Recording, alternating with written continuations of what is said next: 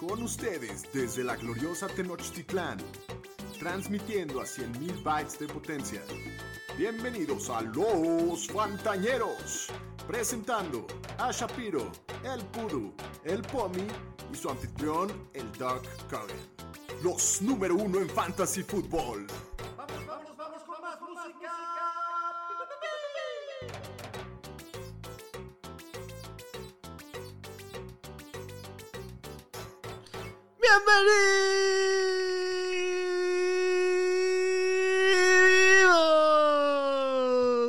Podcast de los Fantañeros, señoras y señores. Qué bonita Qué entrada. bonita entrada. Muchas gracias. Qué padre.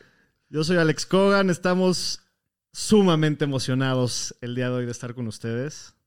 Primero que nada, estamos a solamente 10 días del kickoff de la temporada de la NFL. ¡Venga!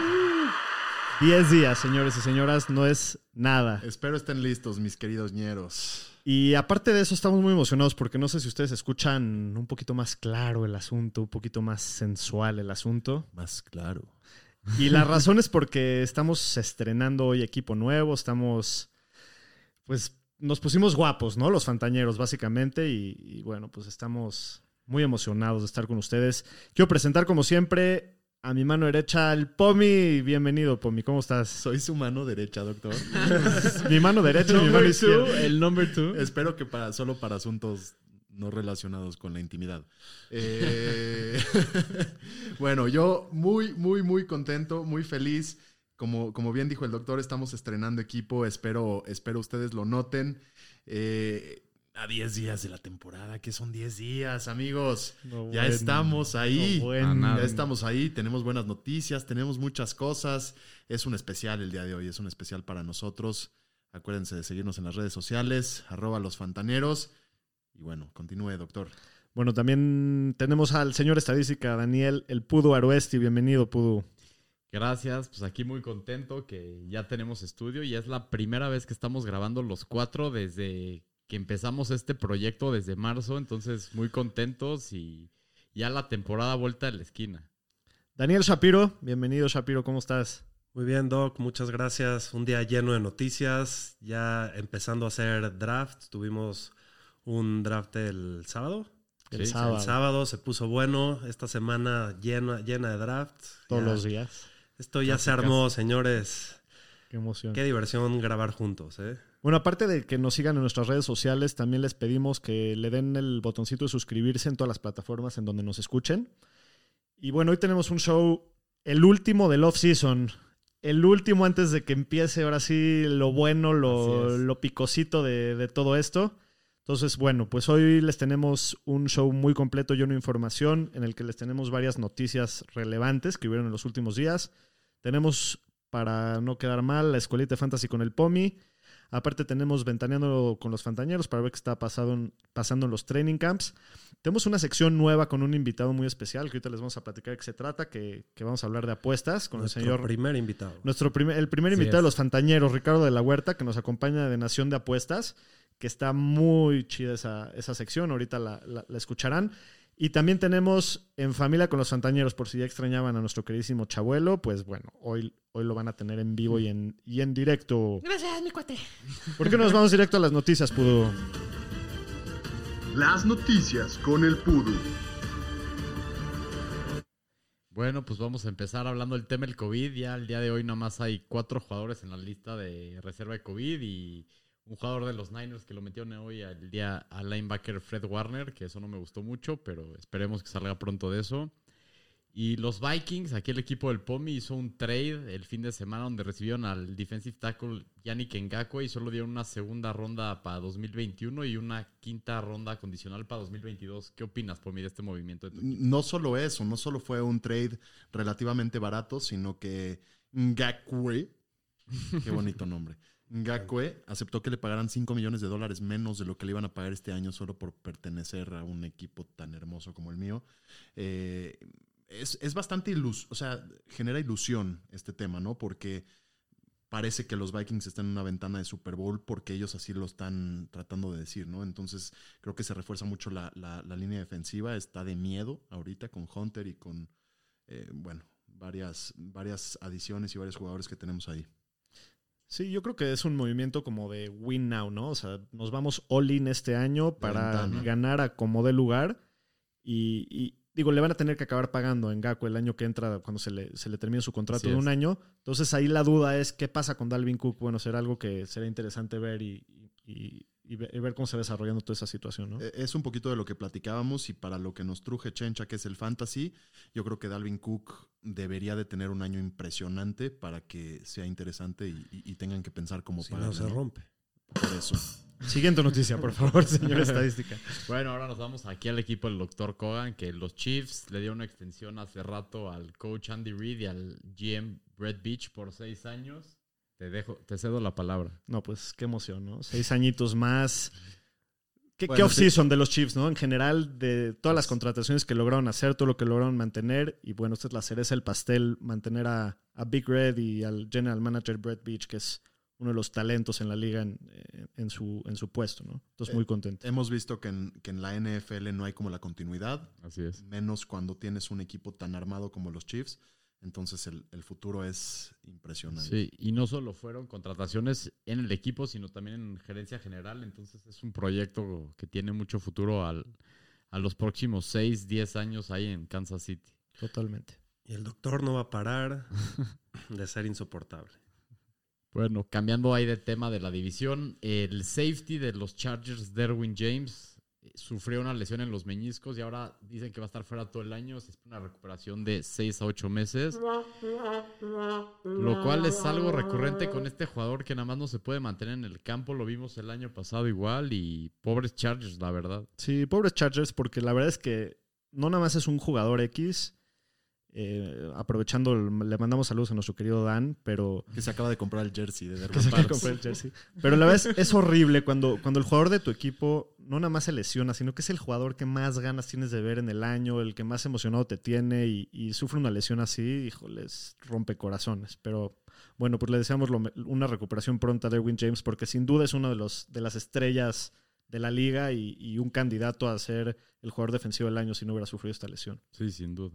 Y bueno, ahora yéndonos al Washington Football Team, que esos nomás no dan buenas noticias. Los Washington. el Washington o los Washington, el Washington Football Team que me gusta. Ahora la NFL está llevando ellos a cabo la investigación del todo el tema de acoso sexual con el equipo y con el dueño Dan Schneider. Entonces, ya que el NFL haya llevado a cabo la investigación y la tome, me dice que hay algo ahí de fondo. Entonces, no me sorprendería que en una de esas obliguen al dueño Dan Schneider a, a vender la mayoría de sus acciones, que la minoría de las acciones y los dueños minoritarios del equipo era lo que estaban pidiendo. Entonces puede ser que se venga también un cambio importante en esa franquicia, otro cambio más en este Otro. offseason que nada más no paran. No entiendo qué, qué mal manejo de este equipo, la verdad. No, pobre, se les dejó, cuando llueve diluvia y a los, a los Washington se les dejó venir, pero con Tokio. Así es. Y bueno, hablando de equipos malones también, creo que nos vamos al otro equipo más malo de la liga, los Jaguars, que pues hicieron una movida medio malona y fea. 10 días que empiece la temporada, corre- cortan al corredor Leonard Fournette, que se decía que lo querían Pum. tradear y todo, pero lo hacen 10 días antes de la temporada, que creo que lo dejan al jugador en una situación muy mala para buscar un equipo para la próxima temporada. No sé ustedes qué opinen. Aparte salen a declarar que lo intentan tradear con todo el mundo y no les dieron ni un Miguelito Sí. ni un Dubalín. Fue como mala onda la forma en la que lo trataron los Jaguars. Digo, así yo lo, yo lo sentí como desde afuera, como poco profesional. Pero aquí la pregunta principal, o sea, Leonard Fournette es un corredor que se estaba yendo en promedio en la tercera ronda en, en los drafts. ¿Qué pasa ahora, no? O sea, qué, qué miedo todo este rollo, qué miedo. ¿Qué va a pasar con Leonard Fournette? Primero que nada, ¿qué pasa con Jacksonville, Shapiro? O sea, ¿quién es el que se va a quedar ahí? ¿Te gusta alguien? ¿Cómo está la, la situación? Mira, a mí el que más me gusta es Chris Thompson, que aunque tiene un riesgo muy alto de lesión, te lo estás llevando al final de los drafts. Y eh, él ya ha jugado con Jay Gruden, que es el coordinador ofensivo, y ha producido muy bien. Siempre que está en el campo produce y aparte se está escuchando que lo van a usar mucho en Red Zone. Entonces, a mí como un flyer al final de los drafts me encanta. De hecho, el señor Doc Cogan en, nuestra, en una liga que estamos juntos lo levantó hoy en la mañana y fue un gran move. Es justo lo que les iba a decir. Si ya hicieron su draft, muchos de ustedes lo van a hacer en esta semana, pero si ya lo hicieron, pues échenle un ojo a los waivers. Igual está ahí Chris Thompson disponible, pueden tener un corredor uno. Y sobre Pues todo en ligas half PPR o PPR. Totalmente. Tiene un potencial aparte. Mi- mi- mis más sinceras condolencias a los que ya hicieron su draft y lo levantaron. Sí, qué, pat- qué patada, ¿no? También, bueno, sa- ver a dónde va a caer, ¿no? Leonard Fournette. Hay varias opciones. Quién sabe qué va a pasar, pero hoy en día no lo tocaría antes de una ronda 10-11. Se vuelve un jugador Así es. muy riesgoso y que puede tener que pelear por la titularidad que ya la tenía. Y bueno, los Texans y el linebacker Zach Cunningham llegan un acuerdo de contrato por 4 años y 58 millones. Un jugador bastante consistente ahí en esa posición. Y el defensive back Logan Ryan, que estaba en los Titans, hoy llegó a un acuerdo de contrato con los Giants por 7.5 millones de dólares. Hasta aquí mi reporte, Joaquín. Porque nos pasamos a la escuelita de fantasy con el POMI. Aprendemos y jugamos. Mis queridos alumnos, esta semana vengo con una claridad de voz mayor y eso me da muchísimo gusto para ustedes. Esta semana no les traigo una clase, les traigo un tip. Como ya se han dado cuenta, en la mayoría de las ligas hay injury reserve spots o lugares para lesionados, como les vamos a llamar. La recomendación es, pueden no agarrar defensiva o pateador y agarrar un jugador lesionado para mandarlo directamente al lugar de lesionados y después en waiver llenan ese lugar. Muchos saludos a Arielito que nos, nos dio esta recomendación. Y uno de estos ejemplos es Alshon Jeffrey, el receptor de Filadelfia, que lleva un tiempo lesionado, quizás entre a la temporada en el PUP list. Lo puedes agarrar porque es un jugador que puede ser relevante más adelante y después lo metes al injury reserve spot y después agarras a un pateador o a una defensiva y las metes a tu equipo. Este consejo les doy porque su profe, el Pomi soy. Aprendemos y jugamos. Muy bien, vámonos con Ventaneando en los vestidores. Eh, nada más así como un recordatorio muy rápidamente. En esta sección básicamente lo que vamos a hacer es darles las noticias al último día y al último momento más sonadas de los training camps, lo que está pasando en los equipos, cómo está afectando a Fantasy eso. Entonces, bueno, vamos a arrancarnos con la sección.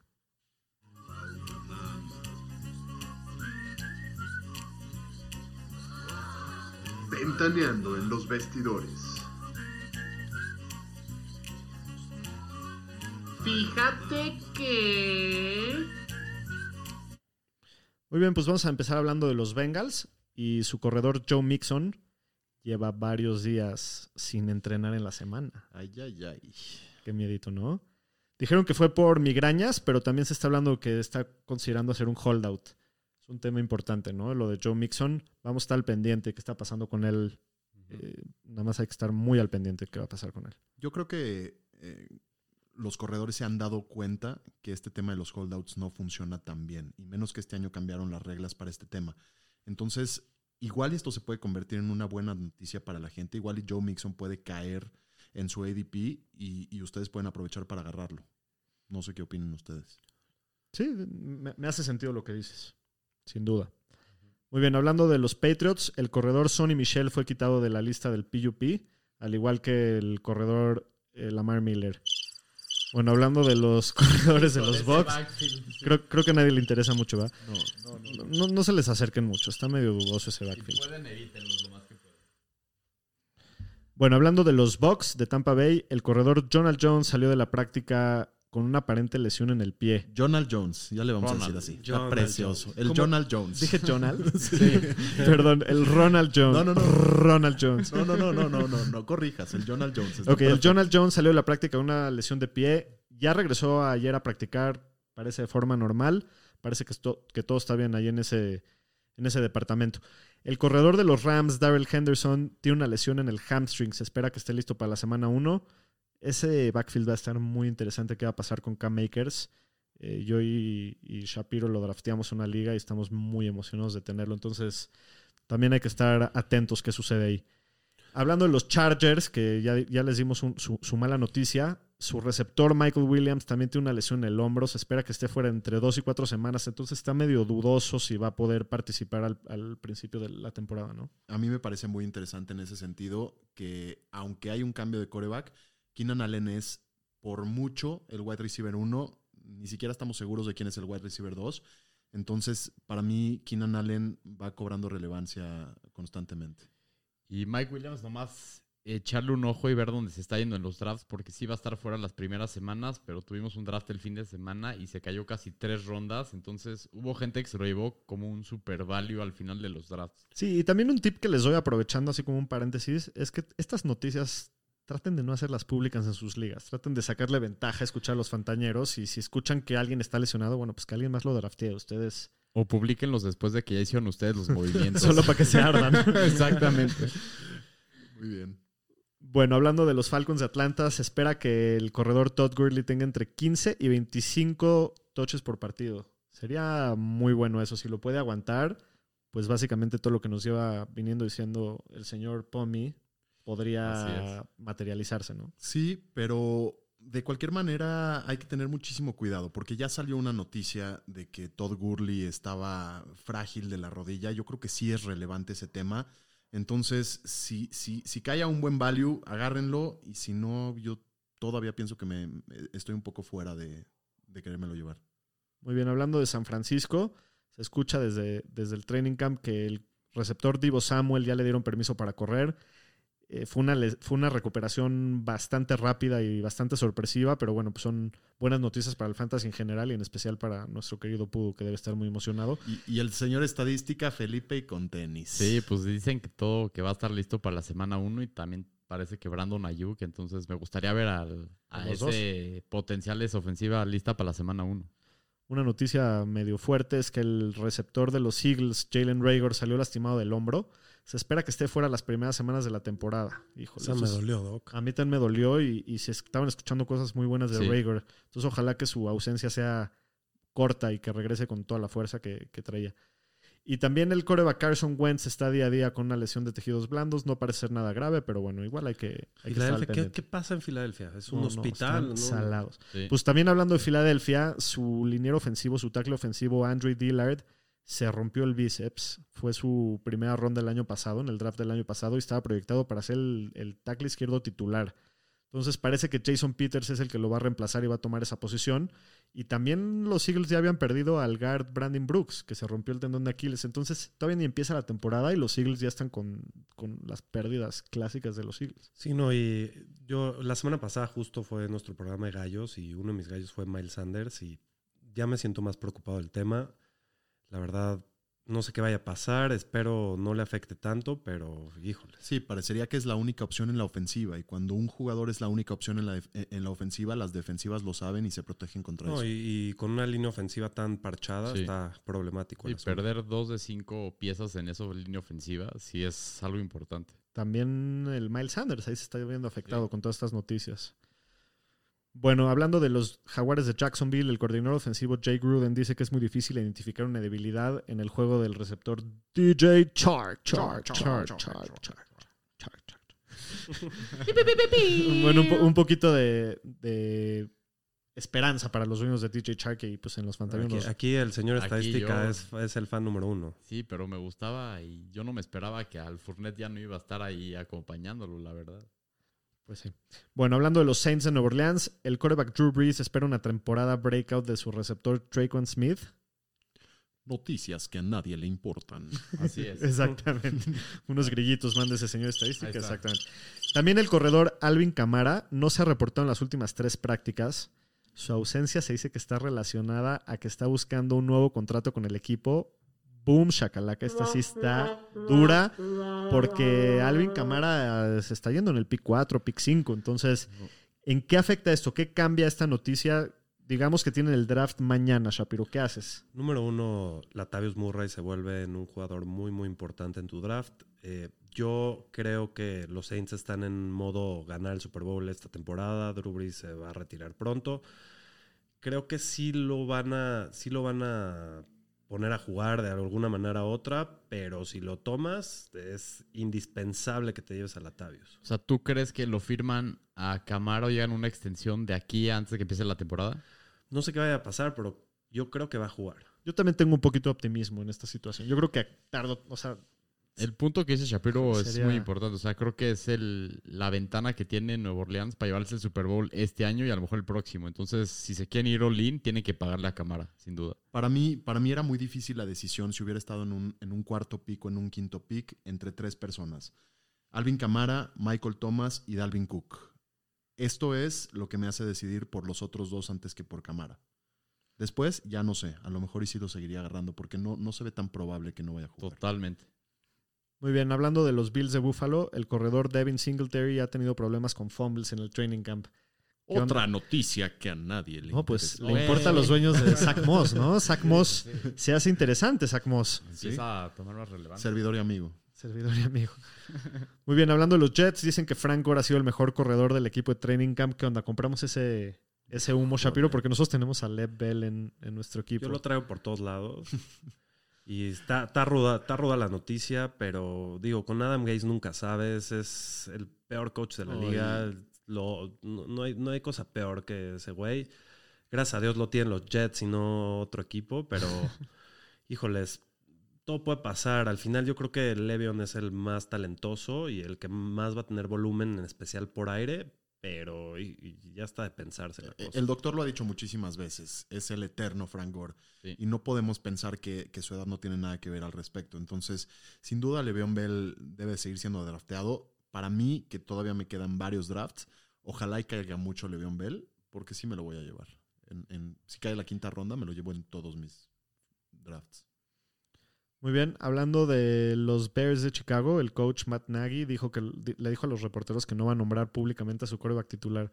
O sea, las cosas van bien, ¿no? Yo creo Sí, que o sea, no saben quién va a ser el titular. estamos a 10 días y, y- y la siguen pensando. Tratando de sacar una ventaja contra los Lions sin avisar quién es el coreback titular. Imagínate, Qué nada cracks. más, güey. Put. No, bueno. Se viene Nicky Nicky Falls, escúchenme lo que les digo. Bueno, y una noticia un poquito más fuerte con, con los Bears es que su corredor David Montgomery tuvo una lesión en la, en la ingle y va a estar fuera de dos a cuatro semanas. También pone en duda su participación al principio de la temporada.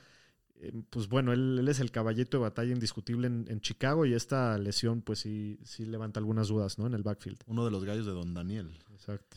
Se está Sí. yendo atrás en los drafts. Mira, a mí me gustaba mucho. Aparte me, aparte me, co- me preocupa la situación de Fournette. Creo que Chicago puede ser uno de los equipos que contratan a Fournette y si se va para allá, las cosas se ponen muy turbias y a ver qué va a pasar. Muy bien, nos, quedamos en la división norte y también los Green Bay Packers. El coach Matt LaFleur dijo que todos los corredores del equipo van a tener oportunidad en el backfield. Suena que va a haber un comité ahí. Qué duro. Suena a que Pomi va a ganar una de las primeras apuestas que se realizaron en los Fantañeros y que Aaron Jones no va a quedar en el top 12. Y cada vez AJ Dillon como que empieza a tomar más este más renombre y cada vez empiezan a voltearlo a ver más, ¿no? Con todo lo que ha dicho el equipo y las fotos de training camp y todo.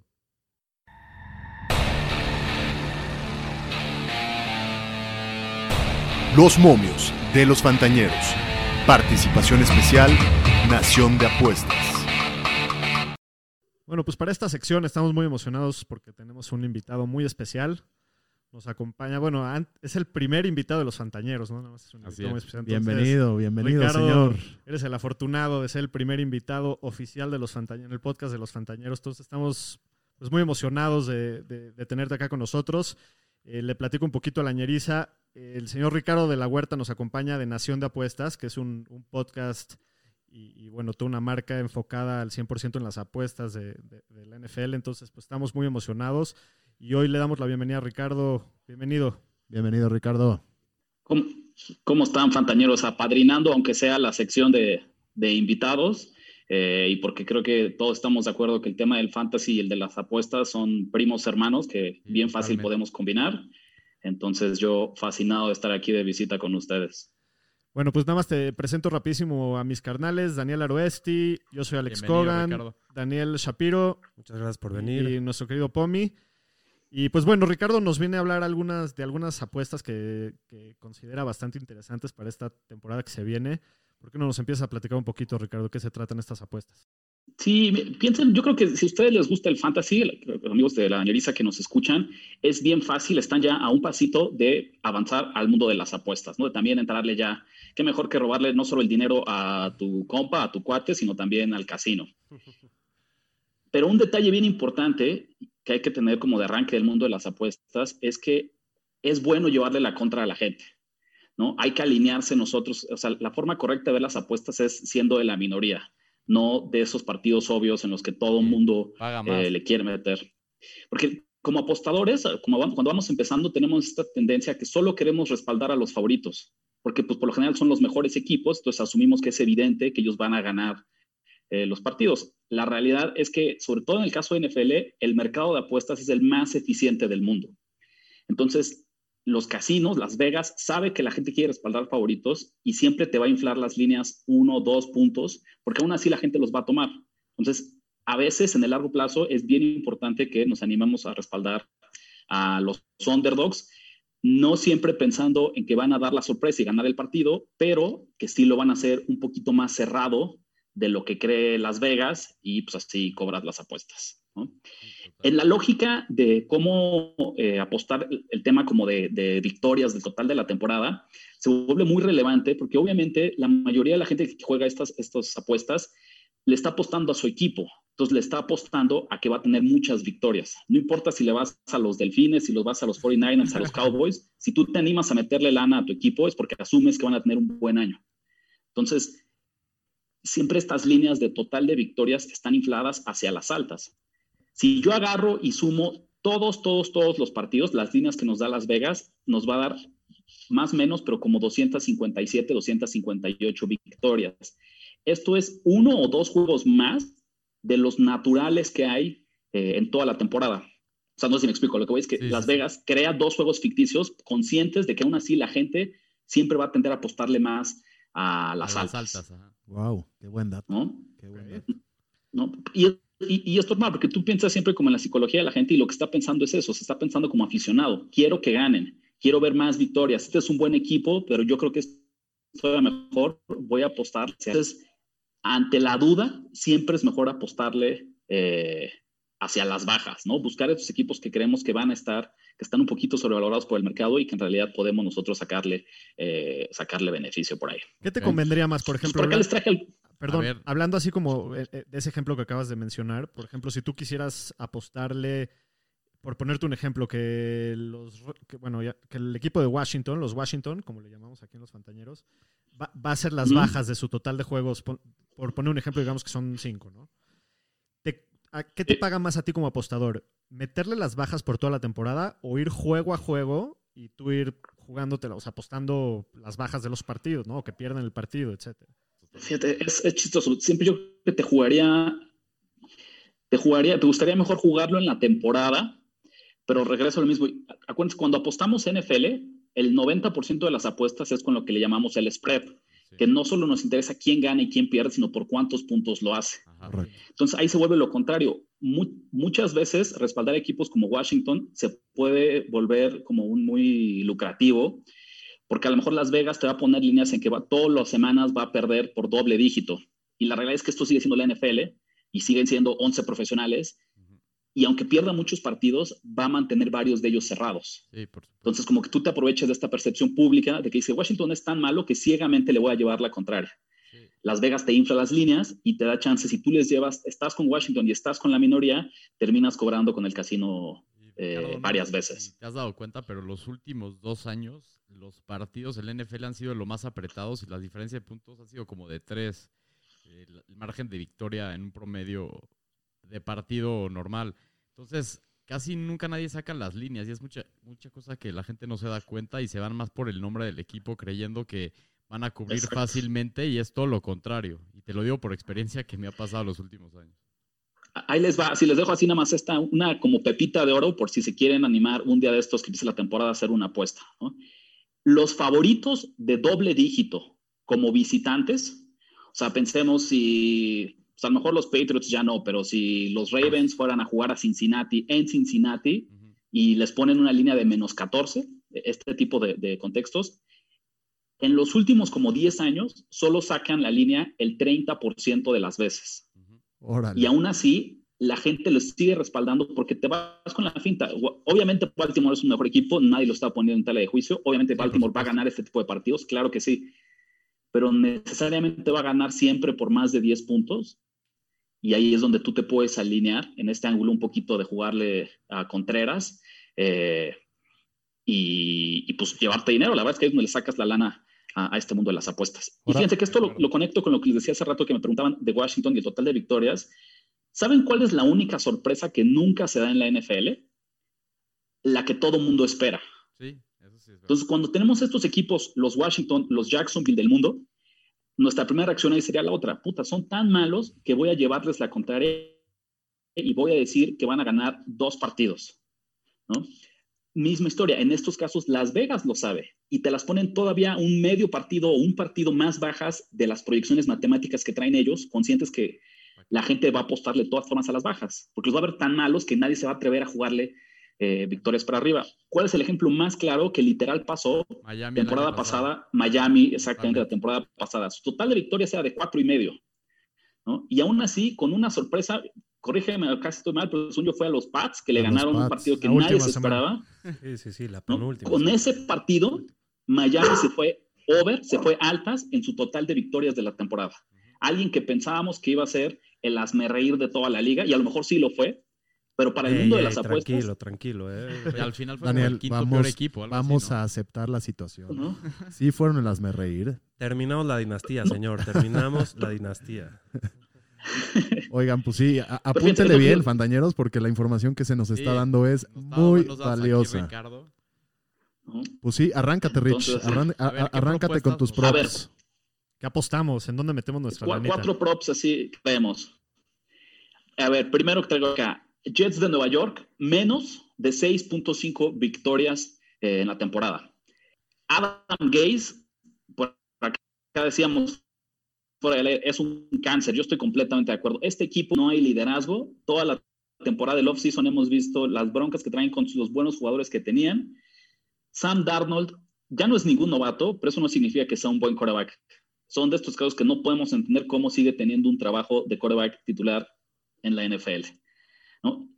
Y además, es cierto que a lo mejor ya se fueron, eh, ya se fue Tom Brady de la división, pero los Bills pues, vienen, si no igual de fuertes, pero también como un claro, eh, un claro líder que puede sacar este partido. O sea, es una división que sigue siendo muy dura, en la que no creo que los Jets pudieran, tal vez podrían ganar apenas uno o dos partidos. Entonces, ese sería el primero. No sé ustedes cómo, cómo ven el análisis ya más deportivo de, de Nueva York, pero no le pronostico muchas Seis y victorias. medio dijiste, yo iría a las bajas también. La verdad no creo que vayan a ganar más de seis partidos los Jets. Como está la situación de su equipo, probablemente Gates va a ser el primer coach que van a correr en la temporada. No me gusta nada, está en una división difícil y me iría a las bajas. No, y, y cómo te sirve ese medio, ¿no? ¿Cómo te sirve Sí, ese, ese medio puntito? Porque igual y en una de esas sí, se, sí, sí ganan seis partidos, pero ese medio puntito es lo que te puede llevar a... Porque aquí a la victoria. obligados a ganar siete para sacar las altas. Sí, siete es estar incluso casi cerca de ir a playoffs, que eso no, Ajá. no creemos que suceda. Aunque el nada. año pasado acabaron 7-9. Y no jugó Darnold.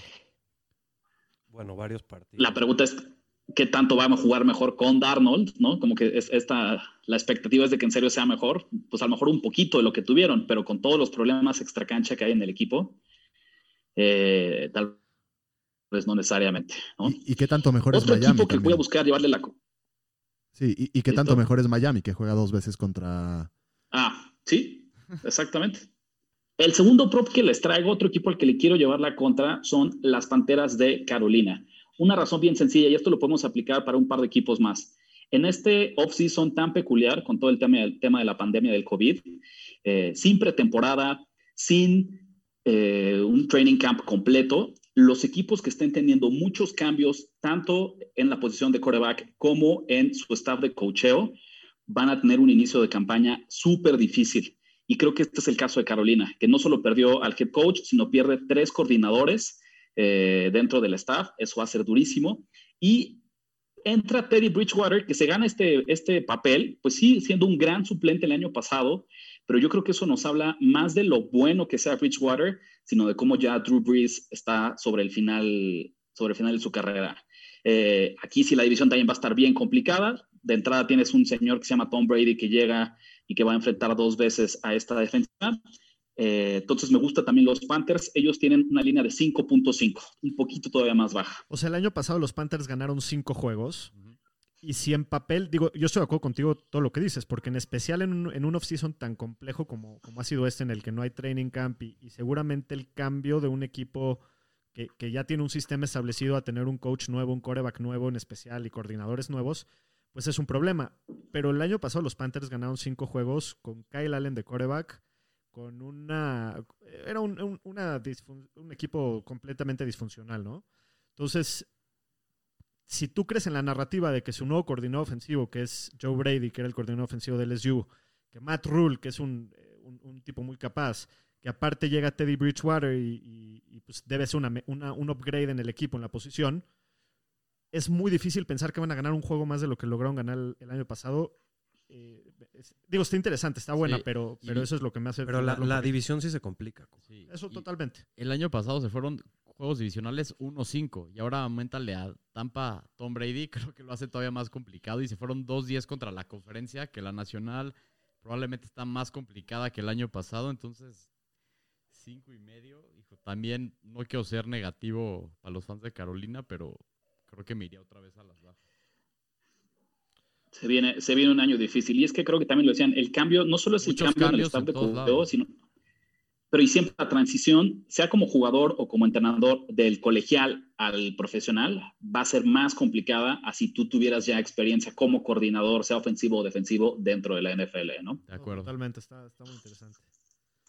Siguiente, a ver, para irnos rápido. Eagles de Filadelfia, otra vez las bajas, ¿no? Ellos la tienen en 9.5 y aquí entra un poco una narrativa distinta. La realidad es que estamos pensando que si tú quisieras jugar las altas en Filadelfia, un equipo de 10 victorias, ya estás hablando de los mejores equipos de la liga. Probablemente ya no cualquiera de su división. llega, Sí, Sí. ya, Ya, exactamente. ¿no? Me parece que Filadelfia es, es cierto que por ahí tiene talento en algunas posiciones, pero es un equipo con muchísimas dudas, sobre todo en la durabilidad de sus jugadores, ¿no? Desde Carson Wentz, el mismo de Sean Jackson, que incluso sano, yo no estoy seguro que a sus 50 años todavía tenga la velocidad necesaria para estirar el campo de juego en el plan de cómo le gusta jugar a Filadelfia. Y del lado defensivo, pues la contratación estrella que parecía que traían para el off-season, este, Darius Slay, me parece de los jugadores más sobrevalorados en la posición, al menos es lo que dicen como las métricas avanzadas, eh, y entonces apostarle a que él es el que te va a, a cambiar la identidad defensiva, el simple hecho que juega en una división también. Es cierto, tienen a, a Giants y a, A Washington. y a los Washingtons, ¿no? Por ahí, pero también es cierto que es una división que siempre se pelea muy cerrada y siempre alguien, estos equipos malos, encuentran la forma de robarles un partido. Y ya ni mencionemos a los, a los Cowboys, que ellos sí vienen como claros favoritos. Entonces, pensando que creo que está un poco elevado porque no creo que sea un equipo de élite. Y en la conferencia nacional me parece que 10 victorias, que sería lo que necesitaríamos para perder esta apuesta, los convertirían en un equipo de élite. Sí, ya, ya empezamos con las lesiones, ¿no? Lesiones Sí. importantes en la línea ofensiva. Sí, Andre Dillard. eh, Dos, que- per- dos que- titulares fuera. Sí, Andre Dillard, que es su, su tackle izquierdo, que fue su primer pick del año pasado, se esperaba mucho este año y pues eso también le va a acabar. Y lo de Raygor ayer. También. Muchas lesiones, como siempre, los Eagles. Me gusta esta apuesta, ¿eh? me gustan las bajas acá. Y ya para cerrar, vamos a ver aquí la regla, ¿no? porque todas las reglas tienen sus excepciones. Y les decíamos que había que jugar mucho las bajas en el total de victorias, pero vamos a cerrar con unas altas. Y va a aparecer, son, creo que es el mismo eh, fenómeno que les decía, en el que se ve tan alto el número que va a asustar a mucha gente, pero igual se va a hacer.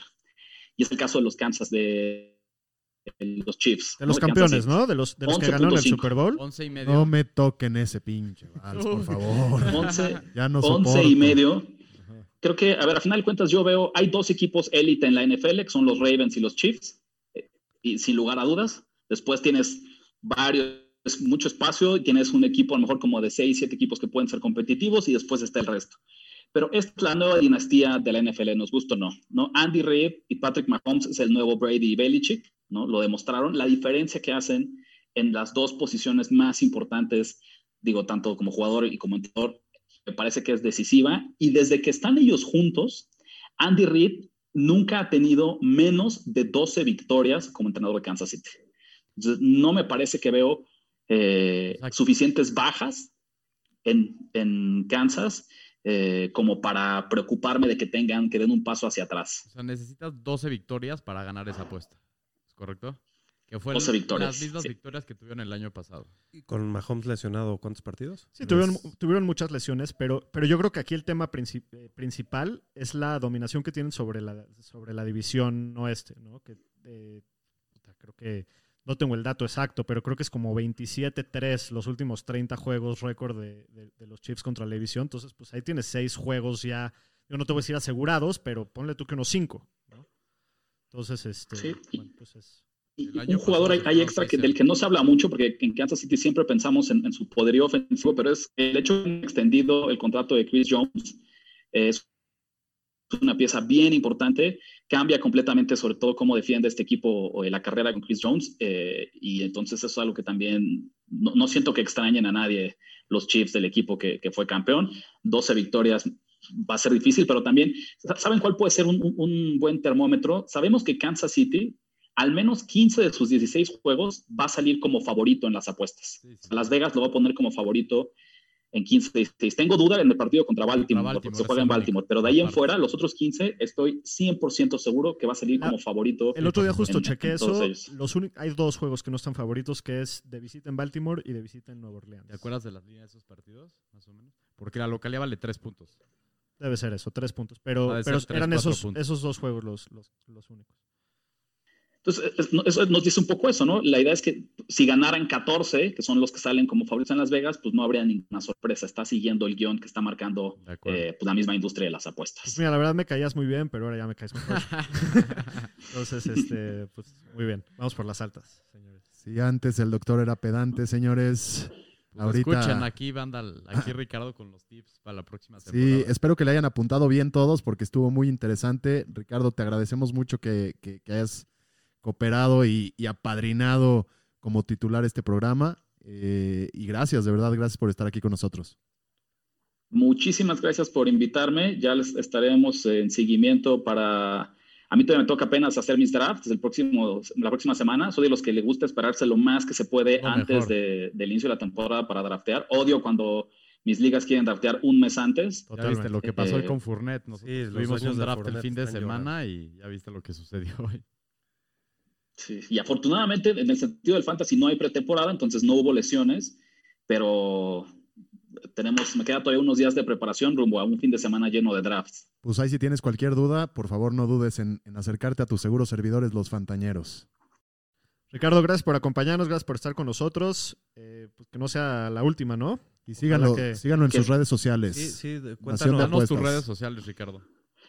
A ver, rapidísimo, la personal, eh, principalmente Twitter, R de la Huerta 17 y Nación de Apuestas, por donde se les ocurra, en Spotify, en YouTube, en Twitter también, eh, arroba Nación Apuestas, ¿no? Ya saben, NFL siempre va a ser eh, la punta de lanza que nos trae a este mundo, pero si les gusta también el fútbol, el básquetbol, el béisbol, hasta las carreras de cucarachas, por ahí, si hay líneas y hay picks, en Nación de Apuestas lo traemos. Eso es todo. Como, como nos gusta decir aquí, si lo buscan, lo encuentran.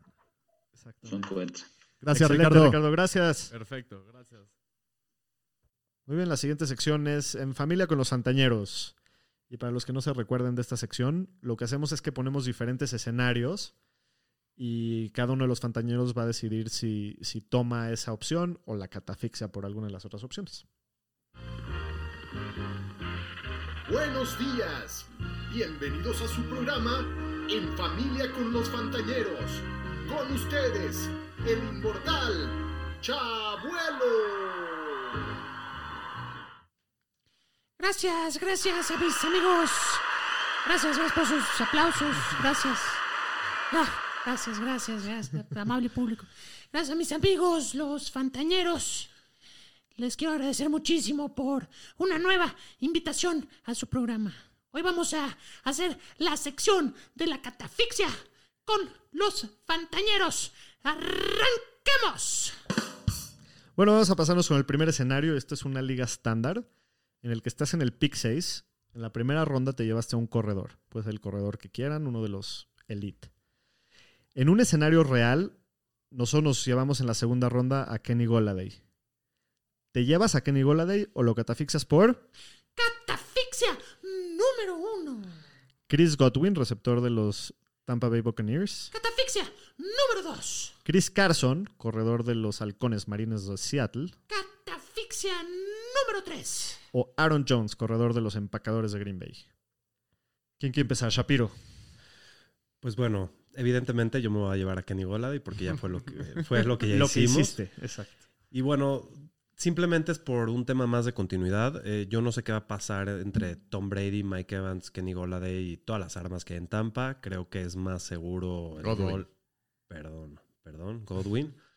Creo que es más seguro el rol de Kenny Goladay en su equipo. Es un jugador de jugadas más grandes y en estándar eso es más valioso, yo creo, un poco más que tener más recepciones y básicamente por eso. Aro. Yo me gusta más Chris Godwin por el volumen que tiene. Creo que va a tener más recepciones que Goladay. Entonces, en esta situación, creo que el jugador que más me gusta es Chris Godwin. Pues ya hay diferencia de opiniones. Pomi, ¿tú qué opinas? Yo estoy con el señor estadística, que normalmente estamos muy de acuerdo. Pensamos muy parecidos, somos muy numéricos, ustedes entenderán. get a room, ¿no? pero, pero no, sí, estoy totalmente de acuerdo. Yo creo que Chris Godwin el año pasado acaba como, como wide receiver 2 y este año nada más va de Jameis Winston a Tom Brady, que es conocido por tirarle a su slot. Así es. Este cuate es un, es un Edelman en esteroides, aunque no está en esteroides, no estamos diciendo nada. Como pero- Edelman. como Edelman. Exacto. Entonces, eh, yo también me voy con Chris Godwin porque igual no me gustan los otros dos corredores. Bueno, yo también por obvias razones ya, lo, ya, ya estuve en este escenario y también me llevé a Kenny Goladay. Y realmente se resume mi decisión a dos cosas. Primero que nada, la decisión de si agarrar un receptor o un corredor. De, los, de las mejores opciones que me quedaban de corredores, que eran Chris Carson y Aaron Jones, la verdad es que los tengo en un tier por abajo de lo que están Chris Godwin y Kenny Goladay como receptores. Ahora, entonces, ya que decidí tomar la, la posición de receptor, obviamente se, se resume mi decisión entre Kenny Goladay y Chris Godwin. Y la razón por la que me fui por Kenny G es porque ya demostró ser exitoso y ser relevante para Fantasy con un coreback mediocre. Porque a partir de que se, las- se lastimó Matt Stafford el año pasado, Kenny Goladay siguió produciendo de una manera impresionante. Y, y lo mismo, ¿no? Pasa el- la prueba del- de los ojos, quiere decir que lo ves jugar, pones un partido de los Lions y es un tipo muy atlético que te salta en la pantalla. Y, y la verdad estoy feliz de, que- de tener a Kenny Goladay como ¿Con, mi con receptor. quién jugó? Con Driscoll y Blau. Y Blau. Blau. Blau. Pero bueno, también, también yo considero que se oye que Matt Stafford va a estar bien. Entonces, pues eso, el, el valor de Kenny Goladay está Sí, en el, en el cielo, ¿no? Entonces, bueno, yo me voy por Kenny Goladay. Vamos a la catafixia número 2, que este es un, en un, un escenario en una liga half PPR. Aquí estás en la quinta ronda y según tu ADP te tocaría llevarte a Tyler Lockett, al receptor de los Seahawks. ¿Te lo llevas a él o lo catafixas por Catafixia número uno. Keenan Allen, receptor de los Chargers? Catafixia número dos. Devante Parker, receptor de los Delfines de Miami. Perdón, chabuelo. Catafixia número tres. Nuestro querido DJ Chark, Chark, Chark, Chark. Chark, Chark, Chark. Y catafixia número cuatro. El señor Robert Woods, ¿por qué no empiezas ahora tú, Pomi? ¿A quién te, ¿Con quién te quedas de estas opciones? Para mí es la pregunta más complicada de las que tenemos preparadas para el día de hoy. Creo que todos esos eh, receptores están en un nivel muy similar. Eh, al estar en la quinta ronda, considero que quizás ya tenemos a dos corredores y a dos receptores. Entonces yo me gustaría irme por, por alguien que la pueda reventar. Y para mí ese es Devante Parker. Yo creo que Devante Parker con el cierre de temporada que tiene el año pasado eh, demuestra muchísimo. Su situación en Miami quizás mejora un poquito más. Eh, Fitzpatrick. Fitzpatrick. Fitz- Fitzmagic. Patrick, la magia, la barba, se va a quedar, se va a quedar como, como, como mariscal de campo. Entonces yo creo que yo, yo me iría por Devante Parker, que puede reventarla y ser top 12 tranquilamente. ¿Aro?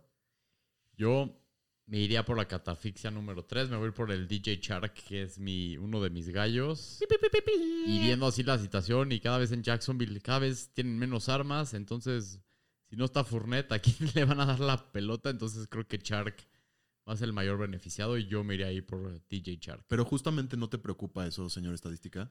Pues sí me preocupa, pero si cada vez hay menos armas, ¿a quién van a buscar? Pues a los pocos buenos que tienen. Y también la, misma, lo mismo que íbamos diciendo, ¿no? Van a estar en los partidos perdiendo, van a tener que pasar. E- Y- Ese es un buen punto. Y DJ Shark, pues es el, el mero, mero sabor ranchero ahí.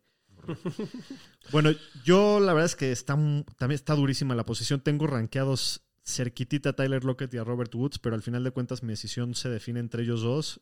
Y estaría inclinado a llevarme a Robert Woods por la seguridad. Sí entiendo que Tyler Lockett tiene un techo un poquito más alto, pero el volumen y la consistencia de Robert Woods creo que me costaría mucho, mucho trabajo dejarlo pasar en la quinta ronda. Shapiro, ¿tú qué opinas? Mira, mi proceso es muy parecido al tuyo. Yo eliminaría a todos menos a Robert Woods y a Tyler Lockett. Creo que son cosas más seguras, en buenas ofensivas, con mucho volumen. Y bueno, como ya les comenté la semana pasada con mi gallo Tyler Lockett, me llevaría a Tyler Lockett. Tiene un gran techo, es de los mejores receptores de la liga, a mi parecer. Y pues me voy por Tyler Lockett. Muy bien, vamos a pasarnos a la siguiente catafixia. Estamos también en una liga half PPR. Aquí estás en la séptima ronda y por ADP te tocaría agarrar a Karim Hunt. En- digamos que quieres agarrar un, un corredor, ¿no? Te llevas a Karim o Catafixia número uno. Ronald Jones, corredor de Tampa Bay. Catafixia número dos. Sonny Michel, el muerto de los Patriotas. Catafixia número tres. Jordan Howard, corredor titular del, del fin de Miami. Catafixia número cuatro. Philip Lindsay, que parece que se va a repartir el backfield ahí con, con Melvin, Ingra- perdón, Melvin Gordon en Denver. Eh, Shapiro, danos tu back, Back to back me tocó. Bueno, to back, danos tu veredicto. mira, aquí yo de entrada eliminaría el muertazo de Sonny Michel. Ese backfield no, no lo, no lo toco. Philip Lindsay tampoco me da tanta, tanta confianza. Estaría entre Ronald Jones, eh, Jordan Howard y Karim Hunt. Y me voy a ir por Karim Hunt porque es un equipo que va a correr muchísimo. Este, Karim Hunt es el corredor más talentoso de este grupo, el mejor cachador. Y si algo le pasa a Nick Chubb, vas a tener un fantasy winner ahí.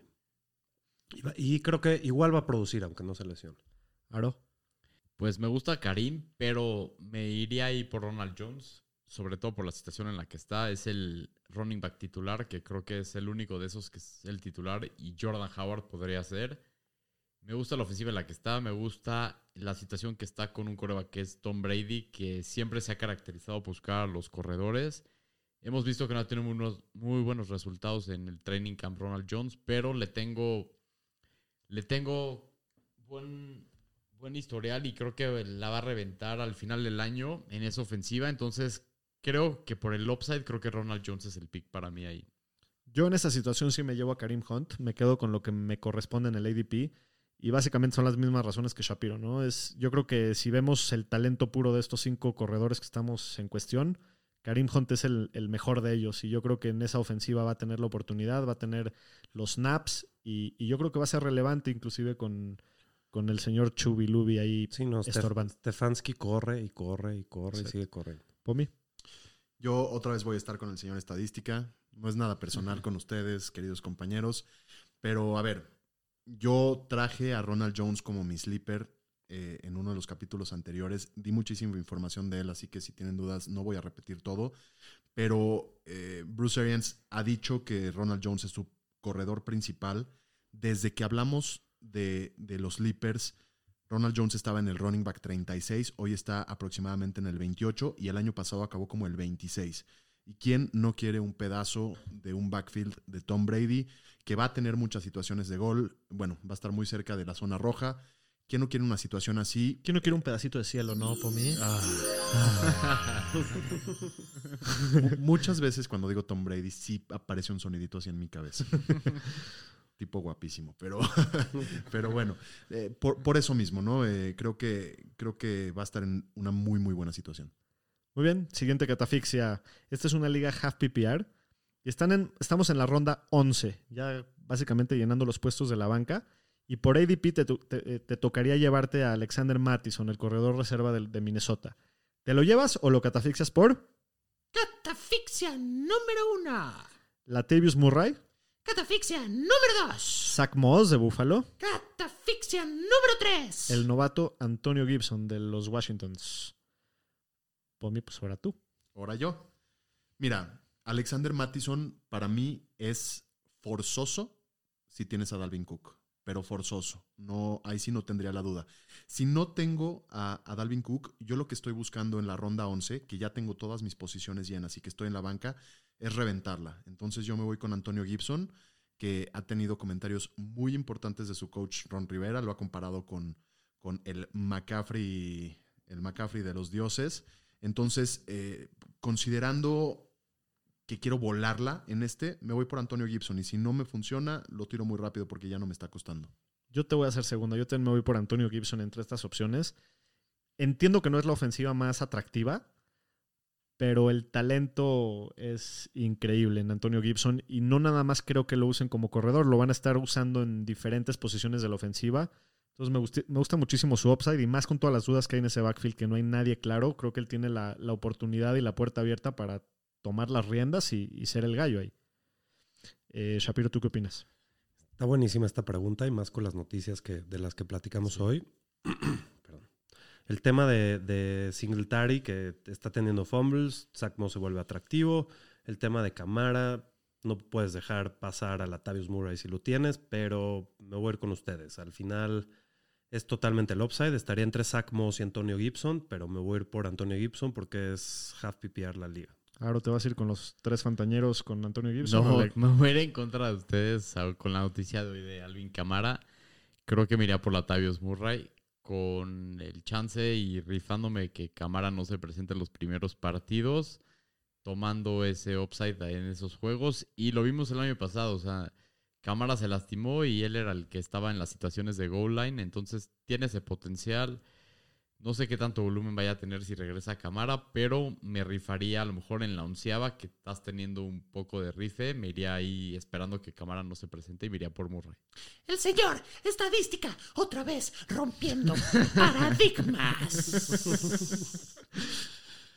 Muy bien, al señor estadística por hacer la contra, porque si no iba a estar medio aburrida la pregunta. Pero sí, la verdad es que en la ronda 11 es un riesgo que no está fuera de. No está tan loco tomarlo, ¿no? Porque tienes la posibilidad de tener a un gallo ahí en una ofensiva muy explosiva. Entonces, la verdad está interesante. Muy bien, vamos a pasarnos a la siguiente catafixia, que es la número 5. Y digamos que ya te saltaste a los dos Tyrants Elite, que son Kelsey y Kittle en, en tu draft, y estás dispuesto a, a agarrar en tus últimas rondas a un Tyrant que tú crees que puede ser un breakout este año.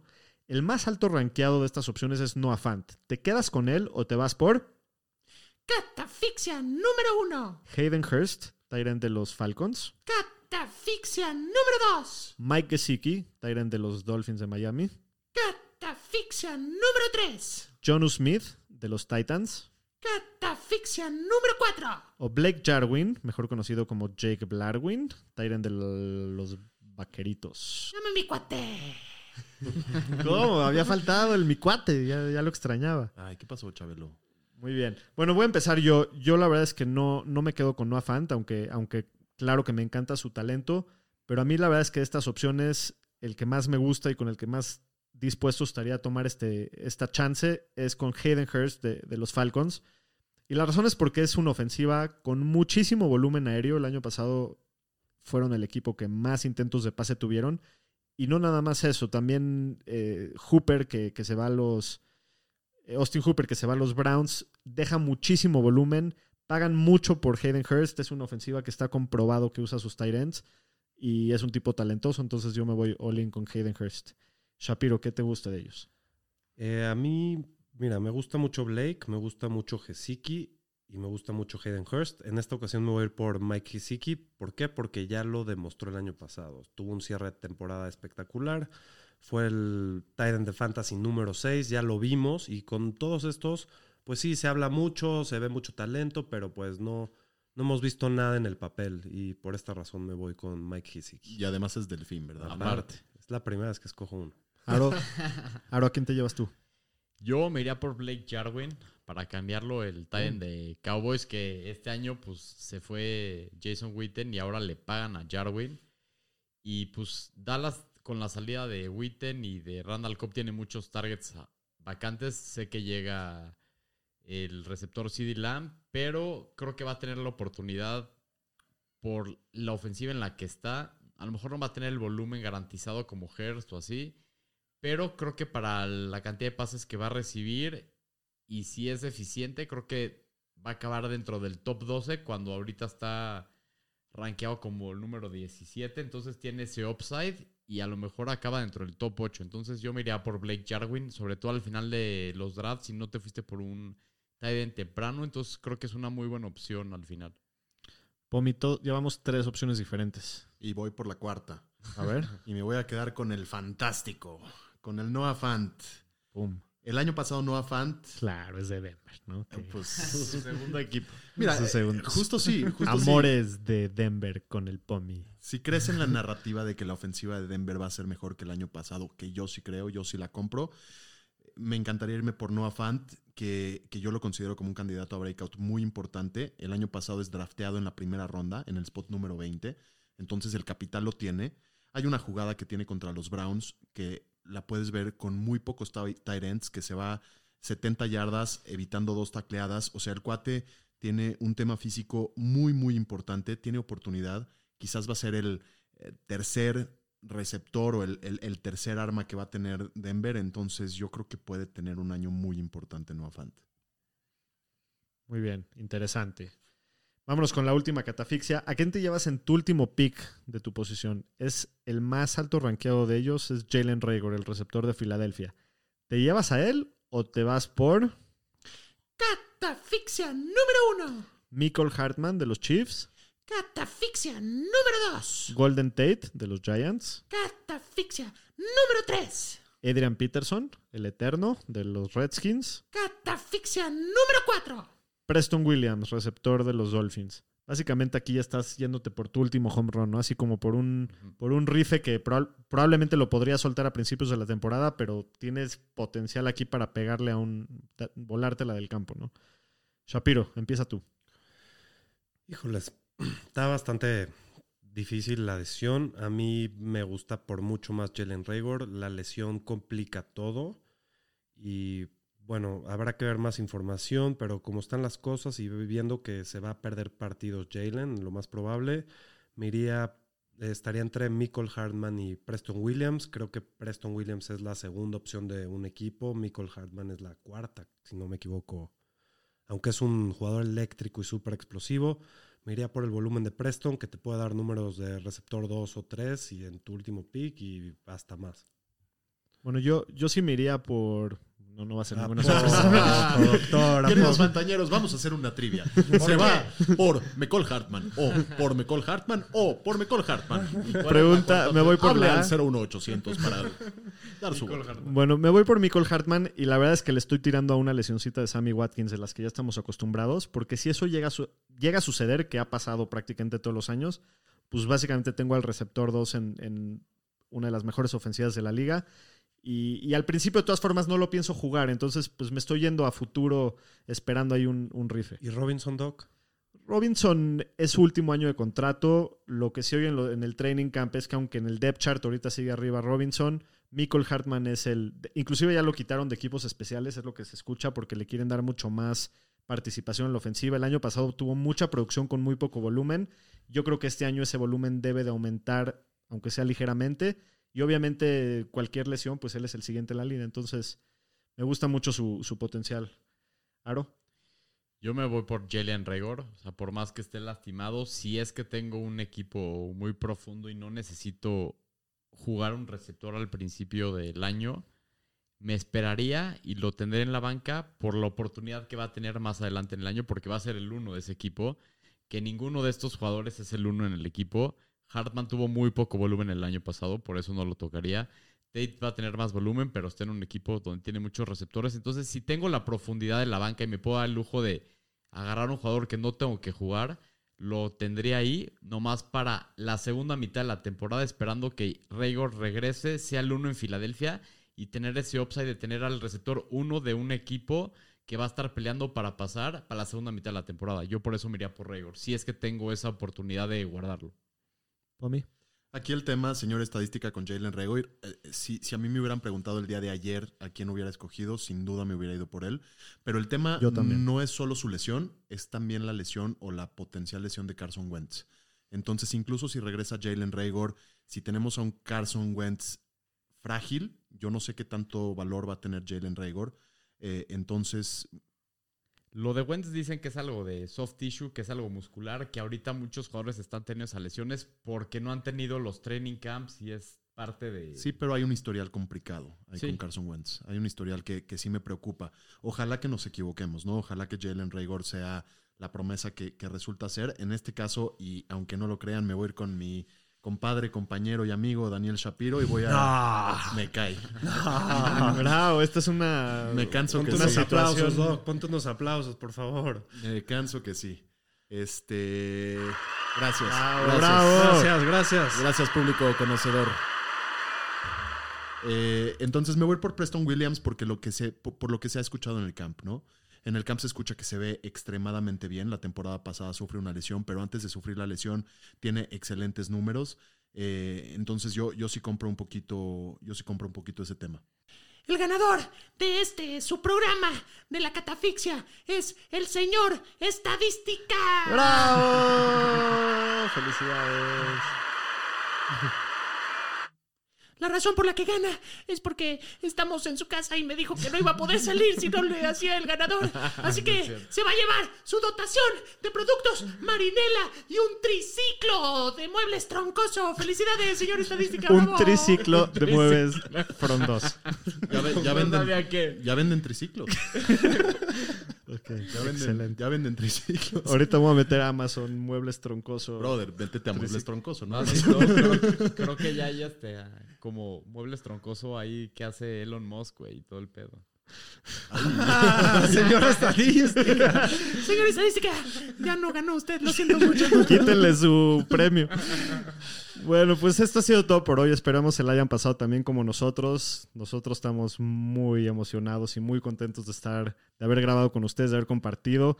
Y ahora sí, el siguiente capítulo ya vamos a hablar de partidos de la vida real Que ya van a suceder. que ya van a suceder de verdad. O sea, no es un sueño y, no es un, no es una. Tenemos doble capítulo a partir de la próxima semana. Exacto. Entonces, bueno, les recordamos que nos sigan en nuestras redes sociales y cuídense mucho. Mándanos sus drafts y sus equipos. Gracias, banda. Recomiéndenos, por favor, no sean codos. Bye, banda, cuídense.